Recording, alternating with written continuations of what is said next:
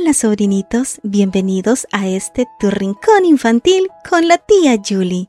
Es una bendición compartir con ustedes historias fascinantes de la Biblia con enseñanzas para nuestra vida. A través de ellas, Dios nos muestra su amor, su cuidado y protección a cada instante de nuestro vivir. Los invito a disfrutar de este relato titulado Manos Ayudadoras. Hola amiguitos, mi nombre es Tabita.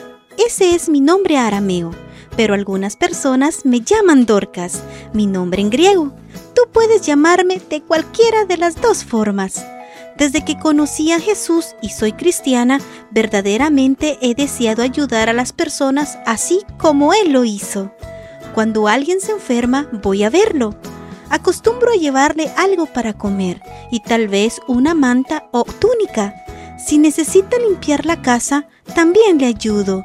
Siempre oro con ellos y a veces les canto himnos acerca de Jesús. La gente pobre también necesita mi ayuda, especialmente las viudas. Ellas no tienen un esposo que las ayude. Me encanta hacerles vestidos. Especialmente amo a los niños. Con aquellos que están enfermos o no tienen padres, paso más tiempo, los abrazo y escucho sus problemas. Algunas veces les enseño un canto o les cuento una historia acerca de Jesús. Ahora sé por qué Jesús estaba tan ocupado ayudando a la gente. Si observas con cuidado, siempre encontrarás a alguien que necesita ayuda. Me gusta llevar felicidad a los demás. Pero lo mejor de todo esto es la cantidad de felicidad que también a mí me reporta. Hace poco me sucedió algo maravilloso, aunque no tuvo un comienzo tan maravilloso. Yo estaba muy enferma, estaba tan enferma que me morí. Así me lo contaron y mis amigos se entristecieron mucho.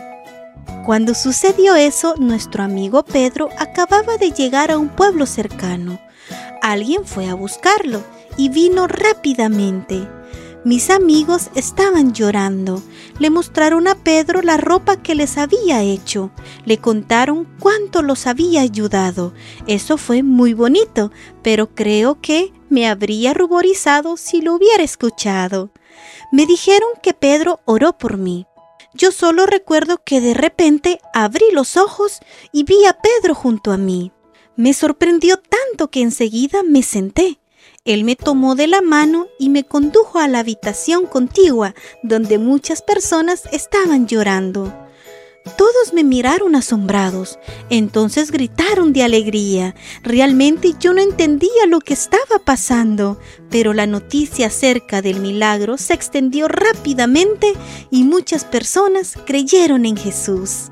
Estoy muy feliz de que Dios le concediera a Pedro el poder de resucitarme.